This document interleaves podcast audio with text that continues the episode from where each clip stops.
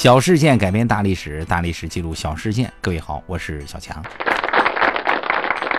大伙儿都知道，第二次世界大战，日本这小伙儿挺能横啊，占领了大半个中国啊，还入侵了整个东南亚和东亚，甚至为了作死跟美国干了一仗，唯独没敢进澳门这个弹丸之地。大妹，你说为什么呢？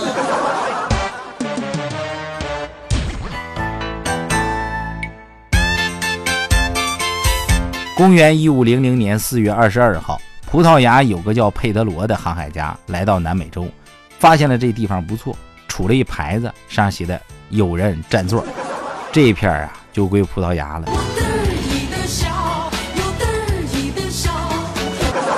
葡萄牙人呢初来乍到，也没打算客气，他们发现这红木挺多，开始砍木卖树。啊，巴西这个名字就是红木的意思。葡萄牙人砍着砍着，人手不够。怎么办呢？知道大清朝人多呀，四亿多人，整一堆人过来吧。啊，就说哥们儿，这个南美洲这有块地皮，人手不够，要不要入股啊？你出人，我出地儿，咱俩四六分。大清朝当时财大气粗，看不上这破地儿啊。当时清朝就一想，那哥打仗不是为了这点人吗？好不容易攒了这么多家庭，不能随便让他们掳走。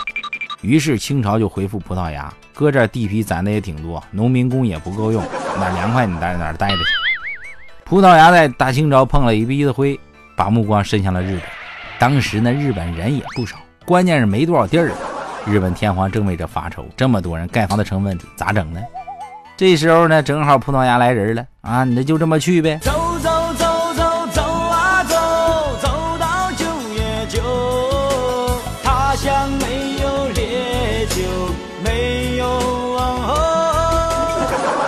这么着，日本向巴西移民了三百多万。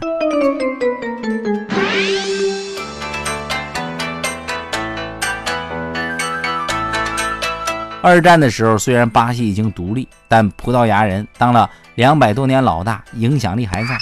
澳门是葡萄牙势力范围，所以葡萄牙就请巴西照顾小日本啊。巴西代表也挺横，说小日本你别吵吵啊，我们老大澳门你留点神。敢碰一下子，哥把你那平了，就这么着啊！小日本给巴西面子，澳门躲过一劫。